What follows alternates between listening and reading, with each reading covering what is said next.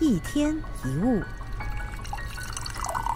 想要当好人是生而为人再自然不过的情感，毕竟谁都希望人见人爱，不要被别人讨厌。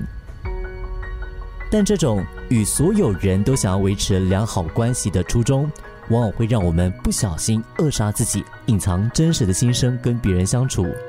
这样的结果反而会让我们跟谁都无法建立良好的关系，只能够维持表面的和平，没有深交。这是因为总是陪笑脸、老是附和而不愿表达自我意见的人，在别人眼里其实就好像戴了面具一样。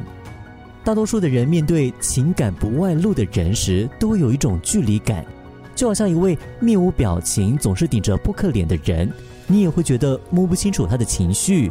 面对他会有一种不舒服的感受。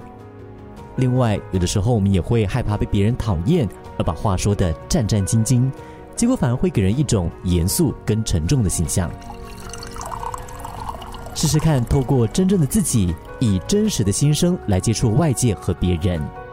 当我们说出真实的心情，对方可能会生气，也可能会大笑，可能会悲伤，也有可能会开心。但只有通过这样子的方式观察别人的反应，我们才有机会学习以后该如何表达心情。就算对方难过、不愉快，我们也可以借此学习如何修复与对方的关系，并深入了解彼此。倘若我们不愿表达自我，我们就无从得知别人跟社会是如何看待真实的自己。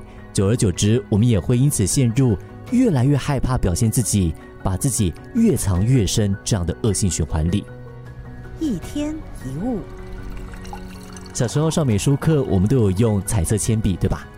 看到一组彩色铅笔，多彩多姿的颜色，我们都会觉得好兴奋、好漂亮。你应该不会有这个蓝色太深了，好奇怪；或者是这个红色太浅了，一点用也没有，这样子的感觉吧？